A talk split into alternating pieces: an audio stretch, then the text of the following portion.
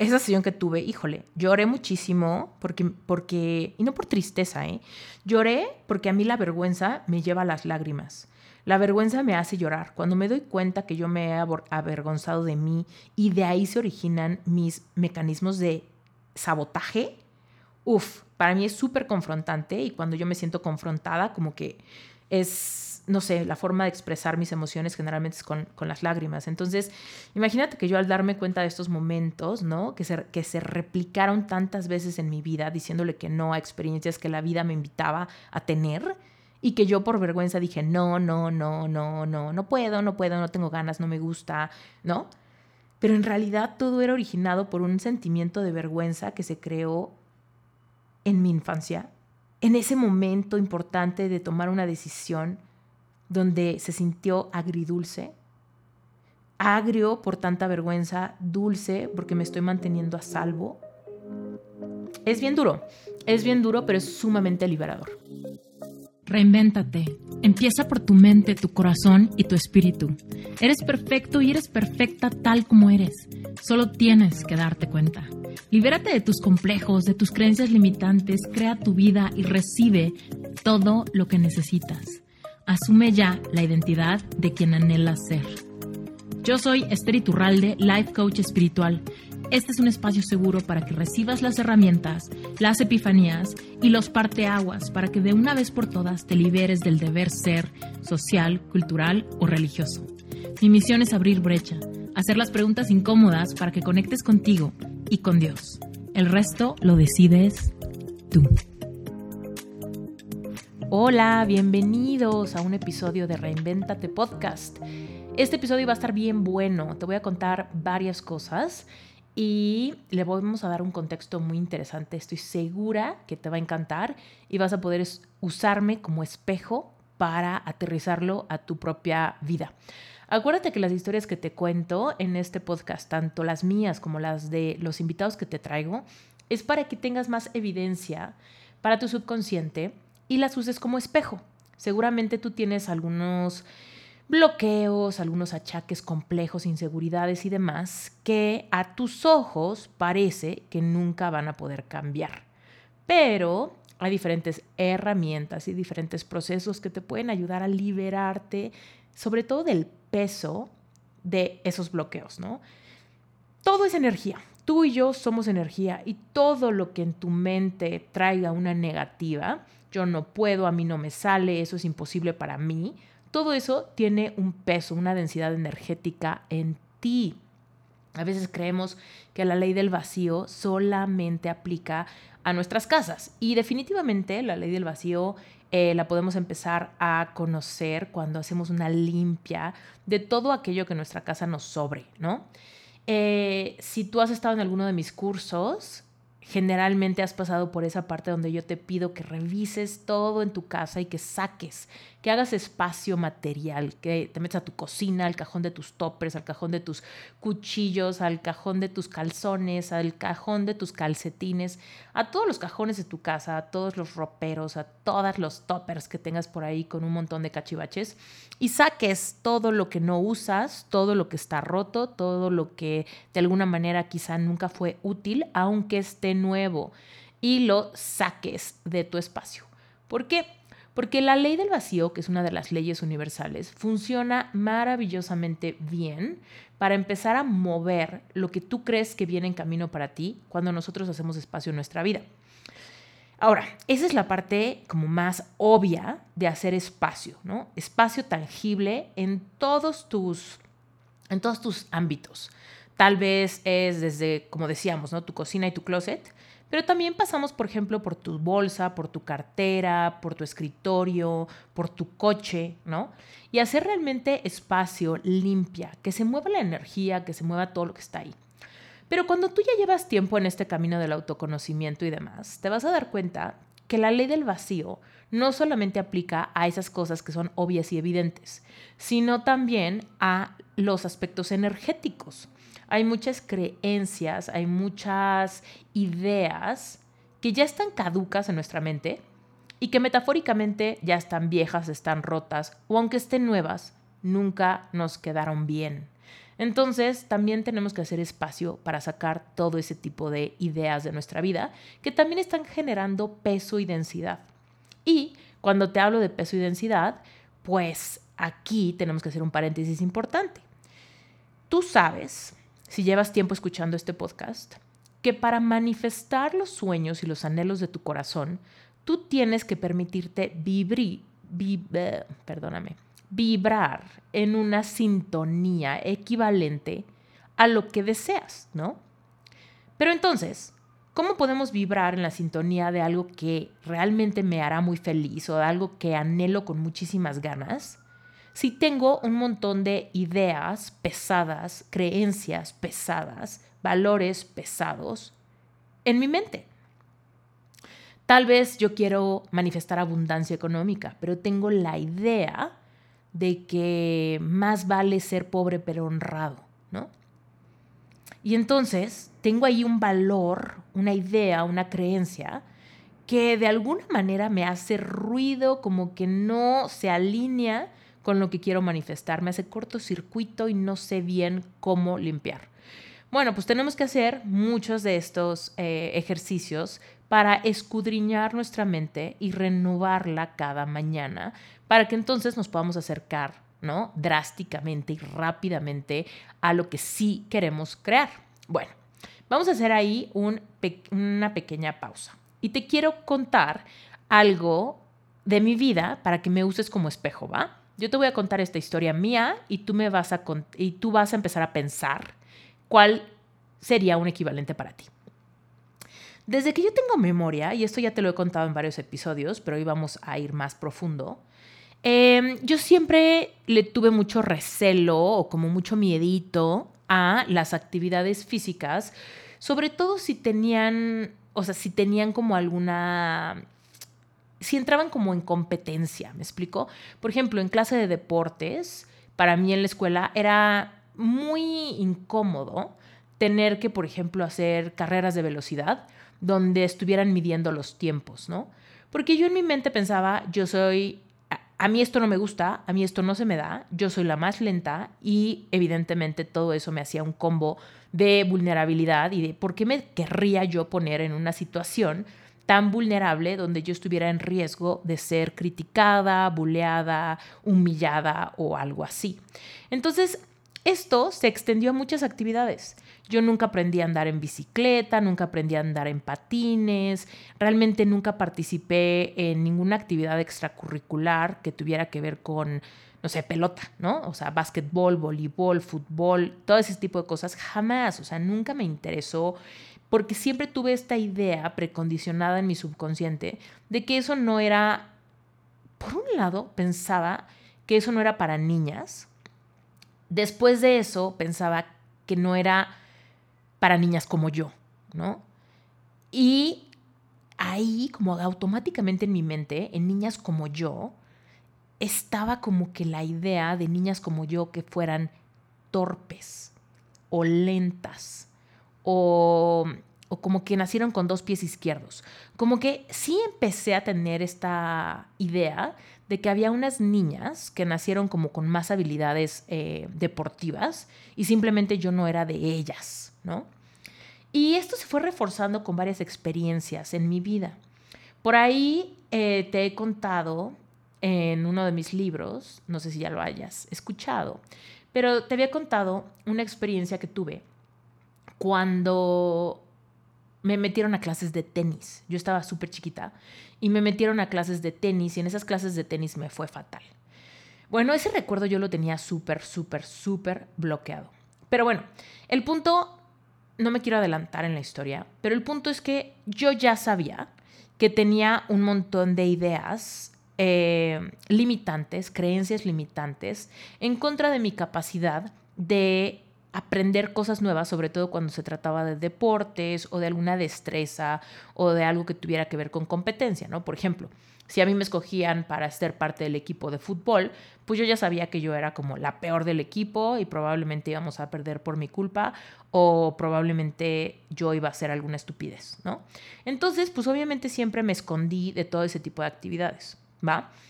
Por muchos años de mi vida, la verdad es que lo, lo libré bastante bien porque yo misma me generé otros espacios donde yo sí era muy hábil. Entonces, por ejemplo, en la escuela o en todo lo que tuviera que ver con artes plásticas y demás, yo sí era como muy buena. Entonces de ahí como que yo equilibraba mi autoestima o lo que yo creía en ese momento que era mi autoestima. Entonces, ok, yo no soy buena para los deportes, pero sí soy buena para todas estas otras cosas que tienen que ver con creatividad, con sensitividad, con originalidad, ¿no? Entonces como que más o menos por ahí yo iba logrando un balance para sentirme bien conmigo misma eh, desarrollé algunos mecanismos de defensa y demás. Y la verdad es que todo esto pasaba sin darme cuenta. Todos, todos los seres humanos vamos viendo cuáles son nuestras áreas flacas, cuáles son nuestras áreas em, donde no sabemos, donde no sabemos desarrollarnos bien. Y en vez de cuestionarnos, oye, ¿cómo le hago para despertar esta habilidad? Por supuesto, como no tenemos la conciencia despierta para hacerlo, empezamos a desarrollar mecanismos de defensa y formas de sabotear esas oportunidades para protegernos de esos momentos de vulnerabilidad. Y así nos pueden pasar los años y los años y los años y los años. Bueno, yo te he contado en varios episodios que cuando conocí a quien hoy es mi esposo, Brent, eh, bueno, yo lo conocí hace mucho tiempo, después nos dejamos de ver por bastante tiempo y cuando reconectamos, eh, yo ya tenía la conciencia despierta, yo ya sabía que pues que estaba tratando de reinventarme en todas las áreas de mi vida, abrirme a la posibilidad de cambiar todas mis creencias limitantes y demás. Y entonces, eh, pues llega Brent, ¿no? Y Brent es una persona que hace todo lo que me asusta, todo. O sea, somos completamente opuestos cuando se trata de deportes. Por ejemplo, yo crecí en la ciudad, él creció en un pueblo súper chiquito, yo crecí jugando con muñecas en mi cuarto, Brent creció jugando como en el río, yéndose a la montaña solo, em, como explorando la naturaleza cañón, ¿no? Y yo desarrollé mis mecanismos de defensa a través de enfocarme en lo intelectual, ¿no? Y en lo social. Y Brent al revés, Brent desarrolló su área de confort haciendo deportes extremos, relacionándose con las emociones que siente el cuerpo cuando hay adrenalina, cuando hay velocidad, cuando hay riesgos, ¿no? Entonces, imagínate que cuando empezamos a ser novios, pues luego, luego, Brent empezó con que vámonos a escalar esta pared, vámonos a los ríos rápidos, vámonos a acampar aquí allá, vamos a hacer este hiking a esa montaña, ¿no? Entonces, eh, yo fui capaz de percibir en ese momento que Brent me estaba retando en mis áreas flacas, pero yo me di cuenta que en esta ocasión yo no quería simplemente evadir, ¿no? Yo no quería sacar todas mis herramientas de evasión, que las sé usar bastante bien, simplemente el, a mí eso no me gusta, vete tú, yo no quiero ir, ¿no? Ese tipo de, de límites pues claramente yo los podía poner y aferrarme a que eso a mí no me gusta. Sin embargo, como llegó en un momento donde yo ya tenía la conciencia despierta, como para darme cuenta que no es que no me guste, es que soy mala, ¿no? O sea, no es que no me guste, es que soy torpe, no es que no me guste, es que nunca me he dado el espacio para ser principiante en esto y no me quiero poner de pechito en un momento de vulnerabilidad donde pues todos mis mecanismos de defensa se alertan y donde yo me siento sumamente vulnerable y en riesgo de ser abandonada, rechazada, criticada, humillada y todo lo demás. Entonces, bueno, pues conociendo todas mis herramientas como coach, ahí fue donde yo dije, bueno, a ver, yo puedo darme la oportunidad de conocer a esta persona y decir que sí a esas invitaciones que me está haciendo. Total, yo tengo las herramientas como para procesar todas esas emociones, esa tristeza, ese miedo, esa incertidumbre y todo eso que me da con las cosas nuevas y sobre todo con esos momentos donde te sientes ridícula o torpe. Que bueno, o sea, en vez de sabotear esta invitación, me voy a dar la oportunidad de tenerla me voy a dar la oportunidad de utilizar mis herramientas para navegar estas circunstancias. Y también, siendo muy sincera, muy motivada, porque la verdad es que yo me estaba sintiendo súper enamorada de él y pues yo no quería como decepcionarlo, ¿no? Porque también yo era capaz de darme cuenta que pues él es una persona como muy orientada a esas cosas y pues si yo le digo que no quiero, pues qué tan compatibles íbamos a ser si yo de plano ni siquiera la oportunidad de tratar me daba, ¿no? Y para quienes estén preguntando si él también se sentía invitado por mí a otro tipo de actividades? Sí, por supuesto. Solamente que mis actividades pues, son menos retadoras cuando se trata de lo físico, ¿no? Y me gusta poner el ejemplo mío, pero por supuesto yo también a Brent lo invité a hacer muchas cosas que para mí son muy cómodas y, y que para él se salen muchísimo de su zona de confort. ¿No? Desde mudarse a México, estar aquí, mi familia, el idioma, o sea, todas esas cosas, pues obviamente también han retado muchísimo a Brent y él también ha tenido que navegar sus emociones con todas esas cosas, ¿no? Pero bueno, regresando a mí, em, pues yo empecé a darme la oportunidad, ¿no? De hacer este tipo de actividades con, con, Brent. Yo ya sabía que mis creencias limitantes, las afirmaciones, la reconexión con mi niña interior, el rescatarla en todo momento, era lo que yo iba a tener que utilizar para navegar estas invitaciones que él me hacía. Y pues no morir en el intento, ¿no? Entonces, eh, pues practicamos un montón de cosas. Tengo muchas historias que ya te he contado en diferentes episodios en este podcast, algunas experiencias que se volvieron muy, muy grandes, muy decisivas, muy catárticas en mi camino y sobre todo en mi proceso de desarrollar eh, esa resiliencia y esa capacidad de mostrarme vulnerable ante los ojos de alguien más y saberme suficiente, ¿no? De decir, ok, voy a hacer el ridículo de mi vida tratando de andar en bicicleta a los 35 años y voy a llorar y me voy a caer, me voy a raspar las rodillas y voy a ser capaz de levantarme y no ponerme ninguna máscara, ¿no? Voy a ser capaz de ir y tratar de treparme a esa pared y demostrar mi ineptitud y de todos modos reírme un poco de la experiencia, tomarlo a la ligera y poder salir de ahí, tomarnos un cafecito y estar como si nada, ¿no? Lograr esa capacidad de de que si no funciona, no funcionó, pero por lo menos me estoy dando la oportunidad de hacer cosas que en el pasado hubiera completamente evadido, ¿no? Y bueno, pues así se fue dando la cosa, pero conforme mi relación con él se fue solidificando, eh, pues yo me di cuenta que Brent tenía un, una pasión más que todas las demás, ¿no? Eh, y bueno, no es como que me di cuenta, es como era muy evidente que la pasión más grande de Brent era esquiar. O sea, Brent creció en un lugar donde los inviernos eh, obviamente son muy abundantes en nieve y creció muy cerca de una montaña donde podía esquiar todos los días del invierno y demás. Entonces, pues esa fue como su pasión, o sea, en cuanto a deportes, esa es su pasión como más grande, la más importante, la más, eh, ahora sí que la que más lo, lo vuelve loco, ¿no?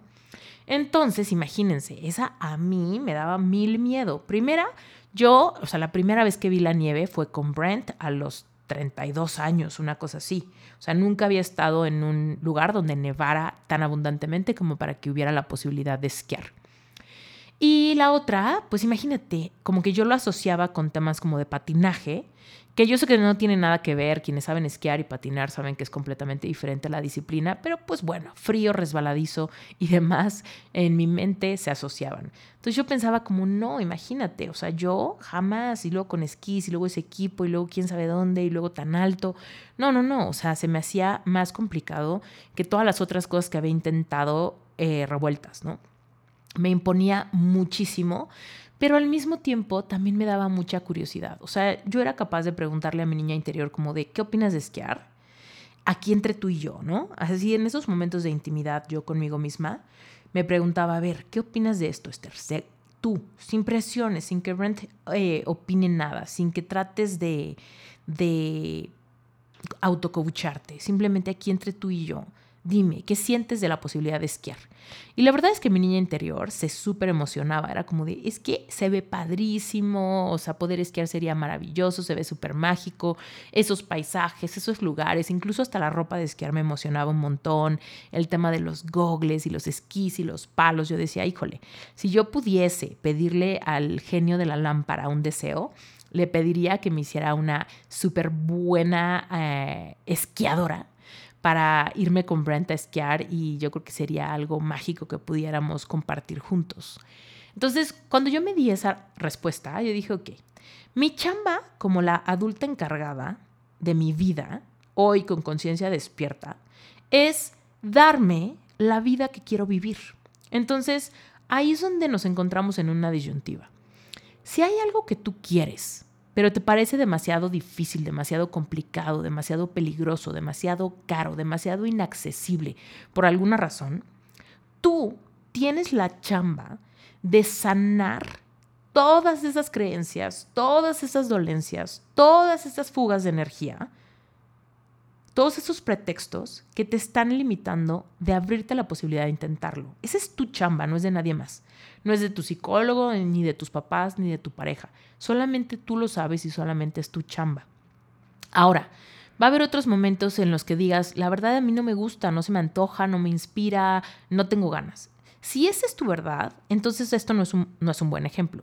Te digo, usa mi ejemplo para espejearte en qué cosa en la vida a ti te da miedo intentar. A ti te encantaría hacer, pero te da mucho miedo. Tal vez es cantar, tal vez es pintar, tal vez es tocar el piano en frente de gente, tal vez tiene que ver con algo de también de fitness, pero nada que ver con el con el con la esquiada, tal vez tiene que ver con algo de ir al gimnasio, tal vez tiene que ver con yoga, tal vez tiene que ver con eh, alguna propuesta en el trabajo, tal vez tiene que ver con competir por alguna beca, tal vez tiene que ver con hablar tu verdad con algún miembro de tu familia, tal vez tiene que ver con algún complejo corporal, algo que te la pases tapando de ti, de tu cuerpo, de tu cara, de tu pelo, no sé, ¿no? Eh, eh, empieza a buscar, acuérdate que esto es trabajo personal, nadie te está escuchando, es, eres tú contigo misma o contigo mismo. ¿Cuál es ese complejo, eso que no te gusta, eso que has ocultado, eso, eso que quieres tapar, ¿no? Como, como cuando queremos tapar el sol con un dedo, ¿no? Eso que te está mermando mucha, no, sé, experiencias en tu vida. Eh, cuando yo me encontré esta cosa de la esquiada, puede, puede ser como que, bueno, no te está robando nada que no sepas esquiar no, no necesariamente me estaba robando nada más que el, potencial, ¿no? O sea, aquí yo en mi casa, por ejemplo, en México, pues no, no, no es como que no es como que esquiar es algo que está muy a la mano, ¿verdad? Tienes que viajar, tienes que ir a un lugar donde eso existe y ta, ta, ta. Pero sí me estaba robando la posibilidad de simplemente intentar, simplemente conectar en una conversación con mi esposo cuando se trataba de esto y el negar a la invitación. La vida te va a dar muchas invitaciones, ¿no? Y aquí, en mi caso, a mí me estaban invitando a esquiar, ¿no? Ven, un día vamos a ir, un día vamos a hacer esto, un día vamos a explorar, un día te voy a enseñar, un día vas a saber cómo se siente, ¿no? Y cuando esa invitación llegaba a mi vida, yo automáticamente sentía muchísima contracción. Ay, no, qué miedo. Ay, no va a estar complicado. Ay, qué ilusión, pero ay, no, mejor no mira, igual no te preocupes porque faltan siglos, mira, igual no te preocupes porque esto no está a la vuelta de la esquina, ¿no? Y entonces, para no hacerte el cuento largo, fue cuando yo decidí empezar a abrirme a la posibilidad de hacerlo y realmente buscar cuáles eran todas las creencias limitantes que me evitaban atreverme a hacer algo así de distinto. Y Haz de cuenta, te platico cómo son las sesiones de hipnosis. Al inicio tienes un proceso de regresión. En las regresiones, tú te vas a tu pasado a encontrar estos momentos de donde se descuelgan muchos de tus temores, de tus miedos, de tus creencias limitantes que te están bloqueando cañón ante la posibilidad de disfrutar, salirte de tu zona de confort en algún aspecto de tu vida. Y bueno, pues yo ya sabía, ¿no? Que aquí pues había muchos retos, muchas emociones y muchas creencias limitantes, muchas identificadas y muchas otras todavía en las en lo ambiguo y borroso de nuestro subconsciente. Entonces, cuando tuve la sesión, eh, yo regresé o hice la regresión a tres momentos icónicos de mi pasado. Y uno de ellos es el que ya te estaba empezando a platicar al inicio del episodio, que fue cuando mi mamá me metió a clases de tenis. Yo estaba muy chiquita. Saliendo de la escuela me llevaron como a una clase de prueba a un club donde había ya niñas tomando clases de tenis por tiempo. Entonces cuando yo llegué, la verdad es que pues me sentí como el frijol en el arroz, ¿no? Llegué sin, sin el equipo, sin el uniforme, sin la raqueta, sin el peinado, sin nada, ¿no? Y este, pues yo estaba muy chiquita, yo creo que yo tenía como unos siete años o algo así. Y eh, mi mamá me dijo, bueno, pues vamos a ver si te gustan las clases, ¿no? Y la verdad es que mi mamá con mucha razón me llevó como a probar. Si me gustaba, pues ya me iban a meter a las clases y por supuesto, pues, pues ya llegaría yo preparada para, para otras clases, ¿no? Pero primero que nada querían ver si me gustaba o no. Y pues mi mamá me dejó y se fue, ¿no? Y ahí en la clase, la verdad es que lo que yo experimenté fue rechazo social, ¿no? Independientemente de lo que pasó en la clase, que ni siquiera me acuerdo si practicamos, si no practicamos, si se, si se me dio bien, si no se me dio bien, si de dónde sacaron una raqueta para prestarme o lo que sea. Lo único que yo recordaba era como un, un rechazo de las niñas que ya estaban ahí y entonces como mucha ansiedad social. Entonces fue la verdad es que es maravilloso cómo pasa esto con la hipnosis, que de repente hay etapas de nuestra vida que ni siquiera nos acordamos o que parece que ni siquiera fue importante, pero dejan una memoria celular, algo grabado en nuestro cuerpo que nos da como mucha, mucho repele, mucho rechazo porque se siente sumamente incómodo. Y eh, incluso ahorita, mientras estoy grabando este episodio, cierro mis ojos para acordarme de ese momento y recuerdo que ahí ni siquiera fue un miedo a no saber usar la raqueta o no a dar el ancho en cuanto a la destreza física. Simplemente fue estoy en un lugar donde me siento sumamente rechazada por quien soy, por cómo vengo vestida em, y siento mucha ansiedad social. No sé cómo aprender a relacionarme en este contexto y entonces, en segundo plano queda cualquier tipo de aprendizaje deportivo, ¿no? Y entonces, cuando esa clase termina y mi mamá llega por mí, me acuerdo que mi mamá me preguntó, ¿qué onda? ¿Te gustó la clase de tenis? Y yo lo único que le dije fue, no, no quiero volver nunca. Y me acuerdo que ahí lo que mi mamá me contestó fue, ves qué bueno que no compramos nada. Entonces, quiero que ahí caches que yo hice un código de significado de que solamente me salvé de, de regresar a ese suplicio de ansiedad social donde yo estaba siendo vulnerable y estaba siendo rechazada porque no habían invertido dinero mis papás. Si me hubieran comprado la ropa, si me hubieran comprado eh, la raqueta o lo que sea, quizá yo hice el código de significado de que me hubiera tenido que ir a esas clases. Y yo en esos momentos no me pregunté ni si me gustaba o no el tenis, si quería aprender o no. Lo único que sabía es que prefería estar en un lugar seguro donde no estuviera como sintiendo ese rechazo de las otras niñas, ¿va? Entonces, date cuenta cómo aquí mi primer recelo ante las creencias de esto no es para mí, yo no me puedo permitir este tipo de experiencias o de clases o de ambientes, no fue por mi destreza física, porque ni siquiera me acuerdo cómo me fue en ese aspecto, fue simplemente por la ansiedad social, ¿va? Por el rechazo de otras personas que ya tuvieran más experiencia que yo y que, me, y que no me quisieran cerca, ¿no? Entonces eso me dio muchísima claridad, primero. Lo cual empieza a desbancar en mi mente todas las creencias de yo no soy buena para esto. Es como, ¿cómo vas a ser buena en una clase? ¿Cómo vas a ser buena en algo si ni siquiera tienes la raqueta? ¿Cómo vas a ser buena si no te das el, el chance de que el maestro te enseñe? Obviamente ahí vienen otros, otro tipo de resentimientos, ¿no? Qué mal maestro que no se percató de que había una persona queriendo aprender y que nunca va a volver a regresar a la clase, no por el tenis en sí, sino por la dinámica social que se da entre los niños, ¿no? Entonces, bueno, hay grandes descubrimientos en mi vida, una gran sensación de saber que no es mi culpa, una gran sensación de saber que no tengo por qué mantener etiquetas ante mi incapacidad y más bien una gran claridad ante que lo que necesito para poder permitirme aprender algo es completa aceptación, completo amor, ¿no? En el proceso del aprendizaje. Eso, crucial. Después de eso, también me fui a otro momento.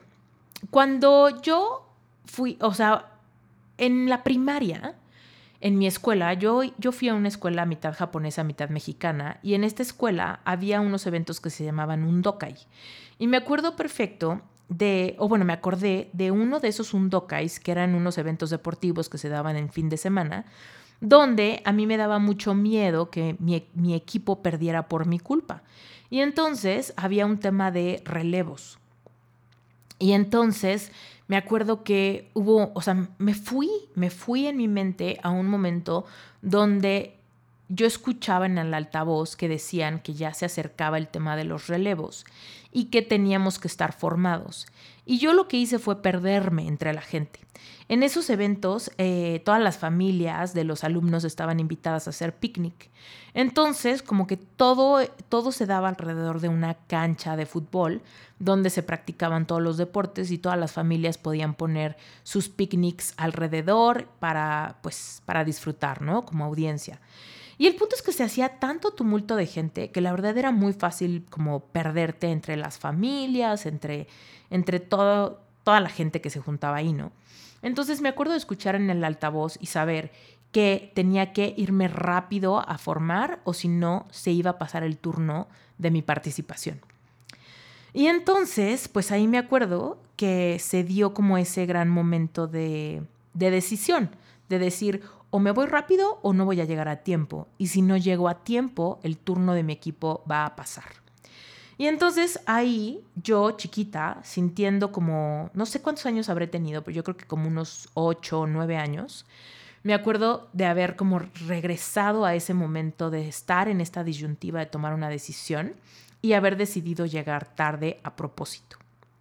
Y entonces, si no llegaba a tiempo a, esto, pues digamos que no era mi culpa, ¿no? Es decir, como de no pude llegar porque eh, las familias o porque estaba muy lleno o porque me confundí o todo eso y a partir de ahí darme cuenta que podía evitarme mi participación yo evitarme mi participación y no iba a haber repercusiones porque no fue mi culpa, ¿no?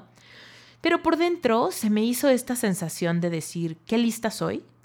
Porque puedo evadir algo y salirme con la mía, pero al mismo tiempo me queda como la vergüenza interna de saber que yo misma lo provoqué, como que yo fui la, la mente que pudo evadirme todo esto. Y entonces ahí me quedó como una sensación como agridulce, ¿sabes?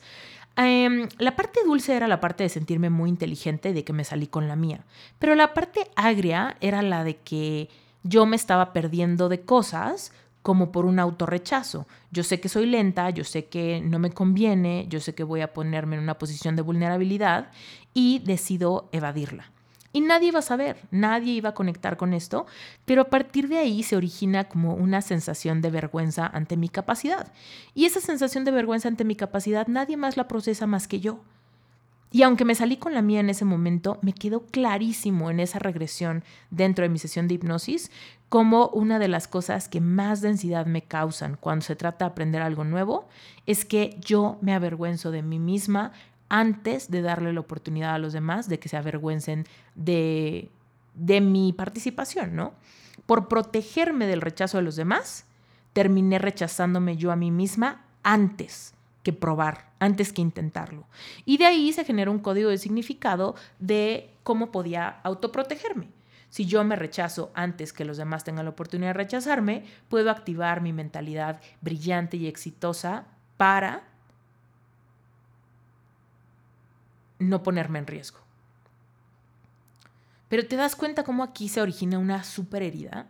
O sea, y de hecho esta pausa que hice fue porque es brutal, es brutal y a la fecha es, es muy poderoso para mí darme cuenta de cómo para protegerme de que alguien más me rechazara, me rechacé yo primero. Y entonces, aunque era muy inteligente para en el futuro, a partir de ese momento, desarrollar estrategias para llegar tarde, para no estar disponible, para que no se pudiese dar, para lo que quieras, digas o mandes, pero yo estaba sintiendo primero mucha vergüenza de mí misma. Y entonces, cuando se trata de esquiar, me estoy dando cuenta, a ver, primero que nada, hay una ansiedad social ante el rechazo de los demás. Me da mucho miedo ser ridiculizada, me da mucho miedo que los demás no quieran eh, estar conmigo, que los demás no quieran ser mis amigos porque me ven muy inútil. La segunda es que puedo sabotear todo ese tipo de oportunidades y puedo hacer que aparente que no fue mi culpa a través de esta capacidad de sabotear inteligentemente las oportunidades que la vida me pone enfrente, pero voy a tener que pagar el precio caro de ser yo primero quien se súper autorrechazó, ¿no? Y a partir de ahí cargar una vergüenza perpetua al respecto de mis capacidades o al respecto de mi destreza física. Pero ojo, ¿eh? Todo esto sin haberlo intentado. Tengo yo que autorrechazarme sin haberlo intentado para que los demás no tengan tela de dónde cortar para, para rechazarme. ¡Ah! Es, es tremendo darte cuenta de esto. Bueno, y después de eso también vino otro momento muy importante. Y el momento importante, el último, tiene que ver con algo que yo ya sabía, eh, yo soy la hija más chica de una familia grande. Mis papás tuvieron eh, dos hombres, luego una hermana, y después pasaron seis años y nací yo. Y pues cuando yo tenía como seis años, pues ya mi hermana tenía doce, otro hermano tenía ocho, digo, mi hermana tenía 12, otro tenía 14, el otro tenía 16. Me explico, o sea, es una barrera generacional bastante grande. Entonces algo que se me dijo muchas veces fue que yo era el chipote o el pilón o la que nació cuando ya habían acabado, cuando ya habían cerrado la fábrica. O sea, como que nací eh, y, se, y siempre se dijo eso, ¿no? Nunca, yo no me había dado cuenta cómo eso me había afectado, porque la verdad es que siempre se ha dicho como muy en broma y yo nunca me, he sentido no deseada o, algo así. Pero me vino este momento de regresión de acordarme que mis papás, por ejemplo, estaban contando momentos de que llevaban a mis hermanos, por ejemplo, al parque y los ponían a jugar en sus triciclos o en sus bicicletas o en sus cosas, ¿no? Y que jugaban súper padre porque estaban como juntos y demás. Y me acuerdo como de, de haber tenido esta sensación, como de que pues como de que para ellos fue más fácil porque de alguna manera estaban más cercanos en edad y estaban juntos y mis papás tenían más energía y de haber hecho como la conjetura de que pues yo nací tarde, nací sin ese beneficio y entonces ya desde ahí como que me entró una sensación como de victimismo, como de a mí no me tocó, por ende para mí es imposible, por ende para mí eso no está al alcance, ¿no? Y, me acuerdo de este momento como de una, una, plática en especial y estar viendo fotos como de mis hermanos chiquitos antes de que yo naciera, de que estaban como jugando juntos o estaban en un parque juntos con mis papás, ¿no? Y entonces como que de ahí me entró esta, esta sensación como de, que, de, de una sentencia, ¿no? Así como de, listo, aquí está la confirmación de que esto a mí no me tocó, para mí no existe y yo no tengo acceso a, no tengo ni tendré acceso a ese tipo de aprendizaje como en familia, ¿no? Y entonces como desde ahí haber cerrado como la puerta a la posibilidad de que mi familia me acompañara a, pues a aprender, ¿no? Y no sé, como si yo tuviera este, pues no sé, como que este hecho en mi contra para siempre, ¿no? Y bueno, pues obviamente también, o sea, acordarme como de, ese, de esa sensación de, de haber como como ya dado carpetazo en mi mente ante la posibilidad, ¿no? De, oigan, acompáñenme, enséñenme, eh, denme este espacio seguro donde yo pueda aprender con personas de confianza, que si me caigo me levanten, o que si, que si no puedo no se burlen de mí, o lo que sea, ¿no? Y entonces simplemente haber llegado a la conjetura de que ellos tuvieron esa oportunidad, a mí no me tocó, y si no me tocó, no me tocará, y punto se acabó, ¿no? Haberle como dado un carpetazo en mi mente a esas posibilidades hizo que yo ni siquiera me cuestionara en el futuro si quería aprender algo o no. Simplemente era como de, ok, ¿esto me da ansiedad social? Sí. ¿Esto eh, yo lo puedo evadir fácilmente, aunque me haga sentir vergüenza? Sí. ¿Esto me ayuda a aceptar como mi destino? Sí. Ok, perfecto. Y entonces así me la viví tantos años, ¿no? Entonces, bueno, eh, el haber hecho esta sesión de regresión que me llevó a estos tres momentos me dio muchísima claridad. Porque a pesar de que yo ya tenía mucho trabajo hecho al respecto de ya sé que tengo creencias limitantes, ya sé que tengo que rescatar a mi niña interior, ya sé que puedo hacer tapping, ya sé que puedo utilizar programación neurolingüística, el haber tenido estas regresiones a esos tres momentos sin haberlo planeado, sin haberlo esperado, en este estado de hipnosis, me dio como un hilo conductor nuevo, ¿no? Más tela de dónde cortar para yo tener esos grandes aha moments. Así se le llama, ¿no? Esos momentos donde tú dices, chin, ya lo vi, ya lo vi, ya vi de qué historias se sigue alimentando este set de creencias que no me permite salirme de estas arenas movedizas de la evasión, del sabotaje, del no me atrevo, del mejor lo dejamos para después, del qué miedo, ¿no? Y como que tener más telita fresca al respecto de esto, te da tanta, como que tanta claridad que es imposible seguir saboteándote o seguir eh, evadiendo estas cosas que tú sabes que sí quieres. Entonces, Después de tener esta parte de la regresión, entonces viene la parte de la reprogramación, que es obviamente la parte más rica de la hipnosis, ¿no? Que es donde tú te abres paso a armar nuevas conexiones neuronales de tu capacidad y tu relación con una experiencia que nunca has tenido, ¿no? Porque por otro lado, también es muy, muy fácil, ¿no? Evadir cualquier cosa desconocida. Porque yo no sé cómo se siente, yo no sé cómo se vive, yo no sé cómo se experimenta en carne propia aprender esto. Entonces me resulta muy difícil aceptarlo con confianza, ¿no? Voy con mucha, con todos mis mecanismos de defensa levantados y no me quiero atrever a hacer esto, ¿no? Pero para que nosotros le podamos dar a nuestra niña interior o a nuestro niño interior una experiencia nueva, tenemos que regresar casi a esa mentalidad de niños donde nos podemos dar la oportunidad de tratar algo por primera vez, ¿no?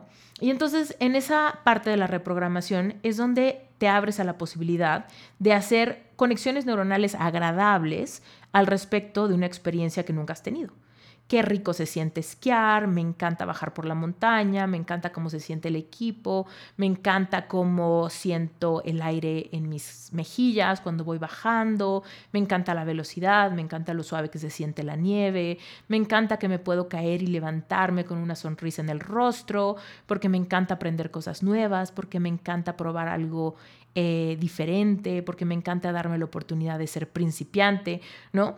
todas estas ideas pueden entrar ya que movimos la tierra de nuestro subconsciente y ya que tenemos claridad al respecto de dónde se están alimentando nuestras creencias limitantes que tanto, tanto, tanto, tantísimo queremos cambiar, ¿no? Entonces, estas sesiones de hipnosis, yo te cuento que esa sesión que tuve, híjole, lloré muchísimo porque, porque, y no por tristeza, ¿eh? Lloré porque a mí la vergüenza me lleva a las lágrimas.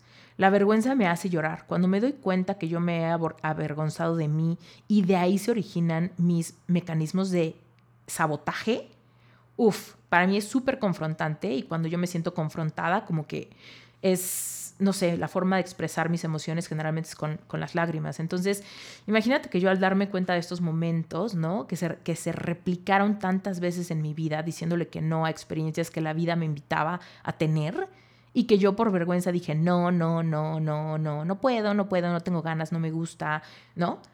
Pero en realidad todo era originado por un sentimiento de vergüenza que se creó en mi infancia.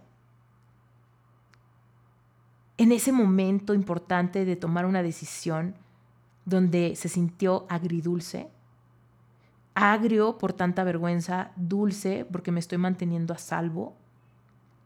Es bien duro. Es bien duro, pero es sumamente liberador. Entonces, bueno, yo lloré como Magdalena en esa sesión de hipnosis. La sesión duró como una, como un, como una hora y media, dos horas.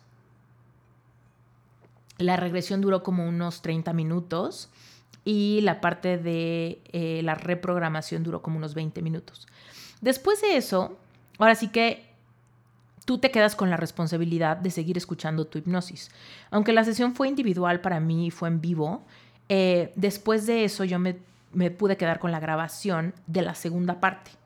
Y entonces pude escuchar esa segunda parte repetidamente todos los días. Entonces, quiero que, que tú caches que yo ya de tener la claridad de cuál es la fuente de muchas de mis sensaciones incómodas cuando quiero intentar algo nuevo, me llevaba a esos momentos y sobre todo me llevaba a la responsabilidad de qué voy a hacer ahora que tengo claridad al respecto de lo que esto me está costando, no solamente para esquiar, sino para cualquier cosa nueva en mi vida, ¿no?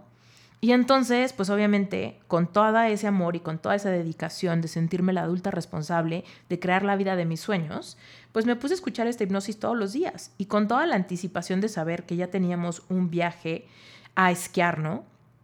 Eh, para no hacerte el cuento largo, obviamente hemos tenido la oportunidad de, repetirlo varios, varios inviernos a partir de esa sesión de hipnosis que tuve y he visto los pasos de gigante. O sea, primero que nada, la primera vez fue complicada, la segunda vez fue mucho menos complicada. Eh, nos fuimos a, en el invierno del 2020, Brent y yo nos fuimos a vivir tres meses a Montana, a los pies de una montaña para esquiar. Y tuve la oportunidad de ir súper seguido, donde vi cambios súper drásticos de súper drásticos en cuanto a mis niveles de valentía, de disfrute y literal poder ver la manifestación de lo que decía mi hipnosis, ¿no? Me puedo caer y me levanto con una sonrisa en la cara, me puedo caer sin juzgarme, me doy permiso de intentar algo nuevo, me doy permiso de tener experiencias que retroalimentan mi vida, me doy permiso de disfrutar cómo se siente esta, la temperatura del ambiente, la nieve en mis manos, la nieve cuando paso con los esquís por encima, la velocidad del aire que pega con mi rostro cuando voy bajando por la montaña. No, me di la oportunidad de hacer realidad todas estas frases que escuché con diligencia y con disciplina y darme la oportunidad de vivirlo en el plano 3D fue sumamente sanador y liberador para mí. Y eh, Después de eso pasaron dos inviernos más y finalmente este invierno que acaba de pasar tuve la oportunidad de volver a ir a esquiar, pero ahora llevando a mi familia. Fui con mi hermana, su esposo y sus, y sus hijos, que son niños chiquitos de 6 y 4 años, y también mi esposo, su esposa y sus hijas, que son dos adolescentes de 15 y 13 años. Y no saben qué impactante fue para mí estar ahí en la montaña, cero preocupada por mí y con todas las ganas de enseñarle a mis sobrinas, a mis sobrinos, a mi hermana, a mi hermano a esquiar. Fue una locura, fue una locura que literal, si a mí me hubieras enseñado esa foto hace 10 años, no te lo hubiera creído. O sea, ¿quién es esa Esther? que está en la montaña moviéndose libremente con los esquís, enseñándole a su familia cómo esquiar, cómo frenar, cómo dar vueltas en paralelo, ¿no? Diferentes, diferentes cosas, ¿no? Que, que, tienes que aprender cuando estás como por primera vez en la montaña, ¿no? Estarme subiendo a la Magic Carpet con mis sobrinos y decirles, mira, hazlo así, hazlo asado, ¿no? Empezarles a enseñar un poquito cómo ponerse los esquís, cómo quitárselos, desde las cosas más simples, pero que antes me daban una taquicardia mortal.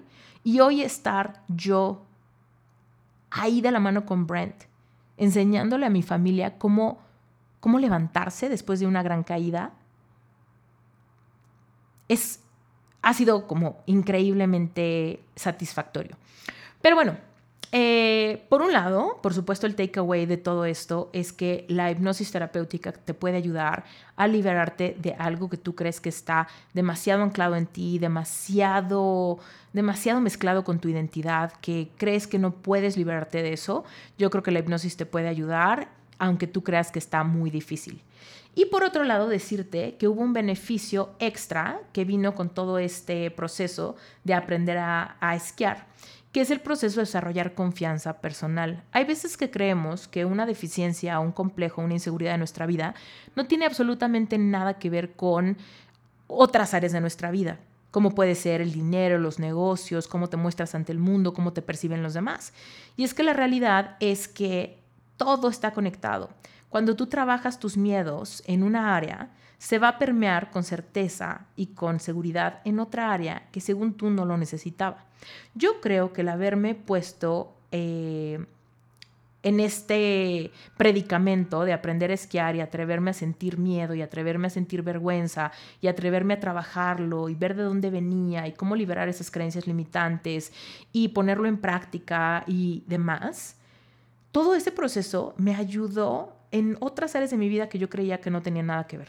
Espiritualmente me ayudó muchísimo y también en temas de amor propio, lealtad feroz y ese compromiso de mí conmigo misma para cumplir todos mis sueños. Creo que aquí yo solita los supe espejear estas diferentes dinámicas, ¿no? Entonces, ¿qué es lo que yo te quiero decir? Es súper importante que tú te atrevas a encontrar esas cosas que sí te gustaría hacer, pero que tú sabes que está súper mezclada con miedos y con vergüenzas de tu vida, que se mezcla con muchas inseguridades y con cosas que no te imaginas haciendo porque es demasiado riesgoso, porque es demasiado vulnerable intentarlo. Tal vez tiene que ver con hablar en público, tal vez tiene que ver con bailar, con cantar, tal vez tiene que ver con ansiedad social, como hablábamos hace rato. Tal vez tienes muy pocos amigos o tal vez te da muchísimo miedo invitar a salir a alguien.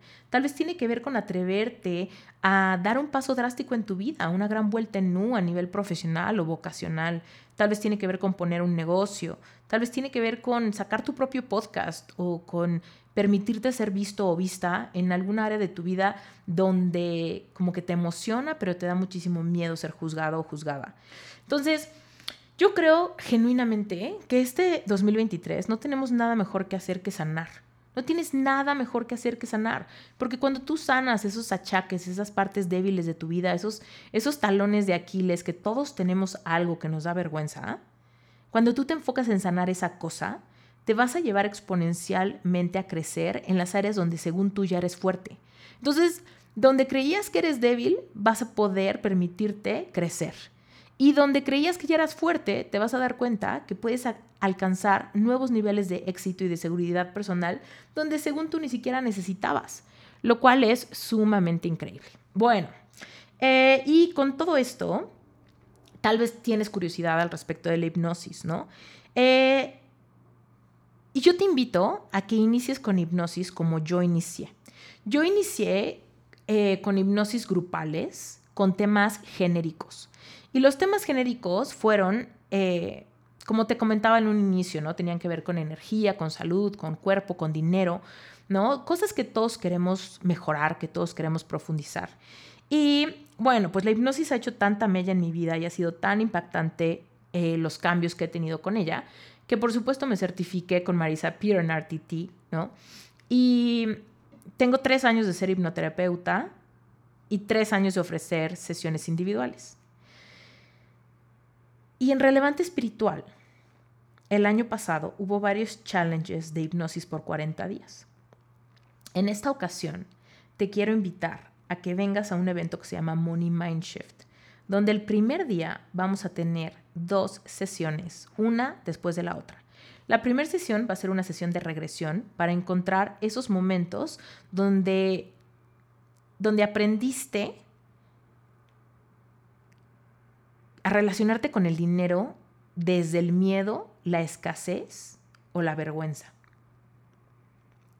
Si tú quieres más dinero del que tienes hoy en día, podemos dar por hecho que tienes creencias limitantes, ante cómo tenerlo, cómo cuidarlo, cómo invertirlo, cómo soltarlo.